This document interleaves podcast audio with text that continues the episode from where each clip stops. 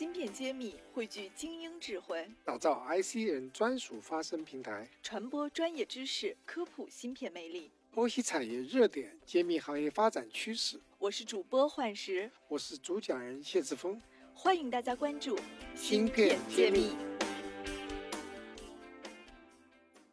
欢迎大家收看《芯片揭秘》，我是主播幻石，非常开心和大家又一次相聚在我们《芯片揭秘》的节目中。今天我请到了一位非常优秀的半导体从业女性，那就是坐在我身边的张总，给大家打个招呼。芯片揭秘的朋友们，大家好，我是苏州赛美特科技有限公司自动化事业部总经理张颖。今天呢，其实有很多问题想请教您。刚刚听说您的公司叫赛美特，我想这个名字对大家来说应该都是很陌生的。首先想请您给我们解答一下，赛美特是一家做什么的公司？呃，赛美特主要是给半导体以及泛半导体的行业客户提供智能制造整体的解决方案和一站式服务。目前呢，有两大事业部，一个是 Mass 事业部，一个是自动化事业部。其中自动化事业部呢，主要是负责设备的整合、设备的集成、设备自动化生产。等一些解决方案。那 Mass 事业部主要是负责生产制造系统、呃实时派工系统和一些大数据的集成的解决方案。那这两个系统，其实我听下来都是现在在半导体行业至少应该是不可缺少的一部分吧？你们怎么看自己服务的东西与半导体行业相比之间的一个结合和价值？呃，我们做的这个呢，它相当于是要把各种的设备、原材料、生产环境，通过各种的技术手段进行一个物物的互联。然后通过实时的数据采集以及实时的分析，然后实时的监测和控制咱们的生产过程，从而提高呃产品的质量啊、产品的性能啊，然后降低的生产成本。赛美特对大家来说可能是一个很陌生的名字，我们是在二零二零年十二月十八日注册成立的。但是赛美特旗下的两个子公司苏州的固药和上海特迈斯已经在行业内有二十年的一个历史了，所以你们是一个新的品牌的一支成熟的团队。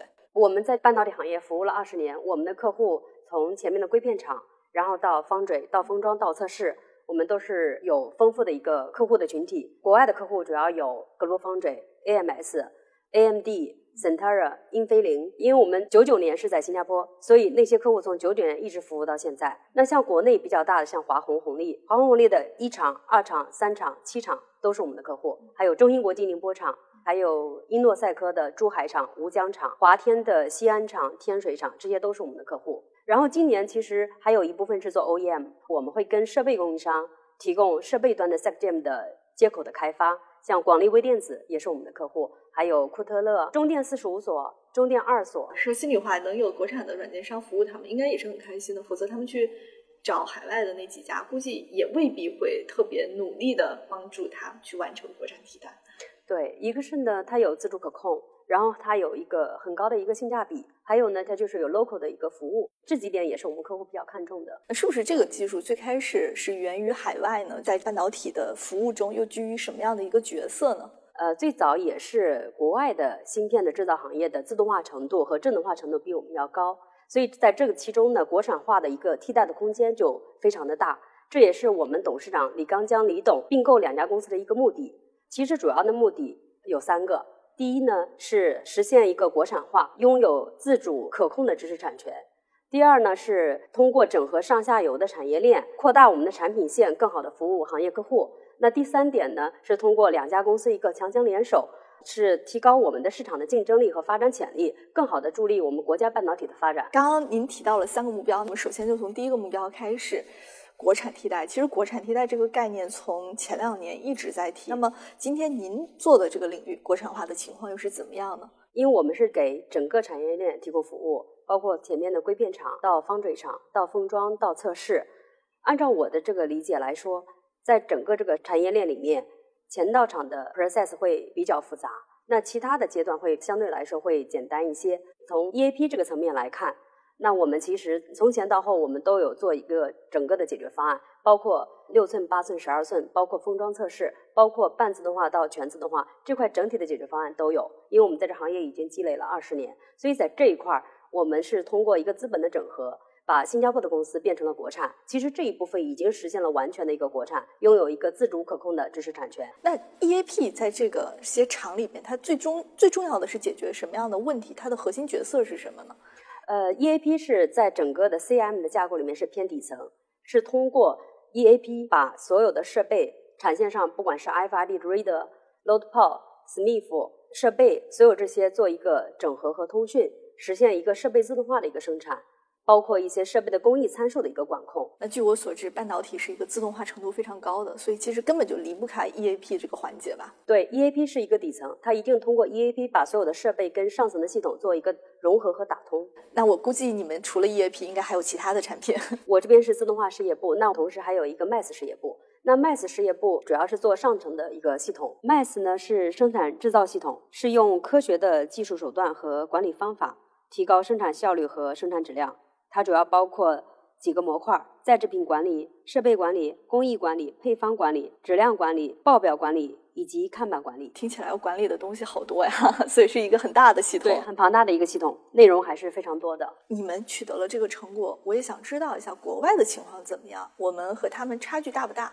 国内和国外距离有什么样的一个卡点在吗？导致好像您刚刚说那个过程特别不容易一样，要二十年才这样。呃，现在主要差距我理解是在全自动化的解决方案提供方面，因为在半导体全自动化是自动化和智能化的程度最高。那在这个方面，那确实是 IBM、Apply 这两家公司在行业内是非常占据主导地位的。这也是国产的有这么大的替代空间，主要就是在这个方案的提供上。这两家都是美国的公司吧？没错，嗯，一个 IBM，一个是应用材料。对，我们中国的话，目前做这种研发和这个协同的话，你觉得挑战在哪里？技术难点从技术开发角度这块是具备这个能力了，因为像 MAS 事业部核心的骨干的研发人员之前都有参与过三四次的一个商用的 MAS 的开发，二十年的经验是已经有积累了。只是说需要进一步的时间把它推到市场上去做一个验证，根据咱们的客户的需求做一些客制化的修改。青岛新恩八寸将于近期上线，但是我们在做系统架构设计的时候，已经整合了八寸以及十二寸的所有的功能，并且进行了严谨的一个压力测试。嗯，其实新恩是一个青岛政府非常标志性的项目，那么对你们来说，看来这个项目也是非同寻常。对，是的。所以从前面压力测试的一个结果，客户的反馈非常的好。所以我们也是期待它尽快的、顺利的能够上线。最开始你们说公司有三大目标，对，那前面聊完了国产化，第二目标就是你说你们要扩展产品线，没错，对。那为什么有这样的一个目标？扩展产品线对这个行业的软件公司很重要吗？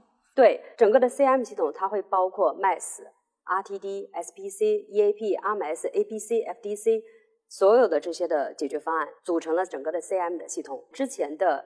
自动化事业部只是做底层跟设备通讯，那 MAS 事业部只是做上层。如果打造一个整体的一个解决方案，我们就需要把两块并购在一起。所以这也是我们是通过资本的一个并购，然后把两家公司组合在一起，然后扩大产品线，能够提供一个整体的解决方案，更好的服务行业客户。在整个的 CM 系统里面，每个模块、每个系统有自己的一个功能，那系统之间需要一个整合。呃，我们希望说利用一些物联网的一些技术。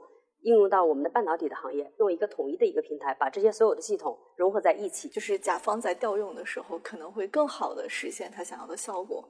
对，因为我们之前也有一些智能制造的这个公司上过我的节目，但是好像他们做的都是某一个板块，比如说提供数据分析或者是先进排产，好像没有像你们一样去做一个全套的一个方案。但我想这肯定不容易。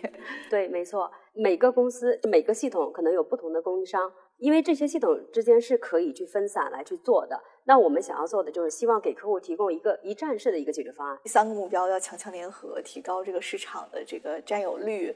对这这方面的话，对你们来说现在的挑战应该还是很小的吧？因为已经组合了一个这样的一个队友，合并成了一个新的公司。不知道你们未来的这个信心指数怎么样？呃，这块呢，因为我们是强强联手。也是两家在半导体行业有二十年的一个经验的积累，这样我们的市场的竞争力和我们的抗风险能力，还有我们的一个发展潜力会比以前更好。也是希望说在这个基础上再继续做大做强。那您是哪一年开始从事这个行业的？为什么会选了一个这么？其实我听起来其实有点小众了，就是我我遇到的从业者并不多的一个行业。我本人是二零零三年毕业，我是自动化和工业控制，所以跟我的这个专业也是非常匹配。毕业的时候找工作，然后第一份工作正好就是做了这块的设备自动化的一个软件开发。然后从二零一零年开始是苏州的公司 set up，然后我就帮着老板去把苏州的这个团队建立起来。那在这个整个过程中，一开始只是完全的做一个开发。呃，然后在这个过程中呢，我不仅是坐在那里开发，因为整个的智能制造它是需要把人。物、呃、设备、过程各种要素做一个整体的一个融合，我觉得这块是我非常感兴趣的一个方向。那后面呢，做了几年之后，然后也知道说国家在这一块儿，我们也是提倡以国产化的一个软件，可以避免一些贸易的壁垒。因为我们今天也是一个比较特殊的日子在录这个节目，今天刚好是这个三八女神节，对吧？所以我想问问，这个作为一个。半导体的从业女性，而且又从业的是一个很硬核科技的，对你来说这么多年有什么样的感受？给我们可以分享一下，借这个机会。呃，如您所说，在这个硬核的领域，确实女生会比较少一点。因为我本身是女性，我会对我们的招聘的负责人说，我们要招聘的员工不仅是有能力、有经验、有潜力，还同时要具备自驱性和一个自律性，呃，也要跟我们的公司有。相同的一个价值观，我是认为说女生在这方面会有自己的一个优势。在赛美特，它其实更像是一家人。可能你的经验不会太多，别人会指导你去工作，然后会给你的空间让你去成长。我们的离职率也是非常的低，可能只有百分二和到三。做这个行业你觉得辛苦吗？很辛苦，因为我们做软件行业是给制造的工厂服务，所以产线是不休息，我们也是七乘二十四。特别是在测机的时候，因为要赶进度，工程师是睡在洁净室的。甚至我们在放假，就是节假日，我们的员工都是背着电脑走的。如果说产线上有问题，随时会 call 到我们。你觉得这个行业未来，咱们说一个做一个预判，五年之后会怎样？十年之后会怎样？可能在一个中长期可能会发展成什么样子？我觉得像工厂的它的自动化、智能化一定会越来越高。而且真的是可以通过智能的解决方案，真正的帮助客户提高它的产能、提高产量、减少生产异常、降低它的生产的成本，所以真的可以帮到客户解决这些问题。所以我是觉得我们做的这个事情是非常有意义的一件事情。那这里我又想请教一下，因为我们看到之前提到这个无人车间、无人工厂也好，好像是汽车行业提到的比较多。那我们半导体。毕竟和汽车行业是不大一样的，那你觉得这个的无人可能性，或者是人工操作的比例，未来可能会降到一个什么样的一个程度呢？半导体行业其实是智能制造的比较先进的一个践行者和引领者，特别像一些十二寸的全自动化工厂，通过天车，然后或者地上跑的 AGV，然后真的就可以实现一个全自动化、全智能化的一个工厂。你所以你的感觉，其实它反而可能是更优先于其他行业。是的，因为它的一些的协议会更加的标准，所以比较容易能够形成一个标准化、系统化的一个解决方案。那你们有没有考虑做完半导体会去向其他行业去扩展呢？我们最近几年的目标应该还是会主要在半导体以及泛半导体的一些客户，像我们还有一些光电厂，还有一些 PCB 厂，至少五年的期间会主要还是 focus 在这块儿。我们还是希望说比较扎根在某一个行业，继续去把这个事情来做好。因为刚才也说了，特别是在全自动化解决方案，我们还是需要更多的一个探索和一个更多的经验积累。嗯，我觉得太谦虚了，张总，已经二十年了，还在说继续积累，所以我觉得在这个行业做的人还真的是蛮有这个耐得住寂寞、沉淀的工匠精神的这种诉求。嗯，那你们有没有上市计划呢？我们赛美特的董事长李刚江在并购两家公司的时候，其实他的未来的目标是做 IPO，只是说我们在脚踏实地的来做这个事情，把我们的产品打磨好，把我们的团队带好，扩大我们的市场份额。先把这些基础做好，资本就是一个水到渠成的一个事情。我相信这一天应该也是在不远的未来，凭着我们国内对半导体行业的不断的支持，那么一定会有比较好的一个关注的。好的，谢谢大家收听我们本期的节目，我们下期再见。我是苏州赛美特科技有限公司的张颖，我在芯片揭秘等着你。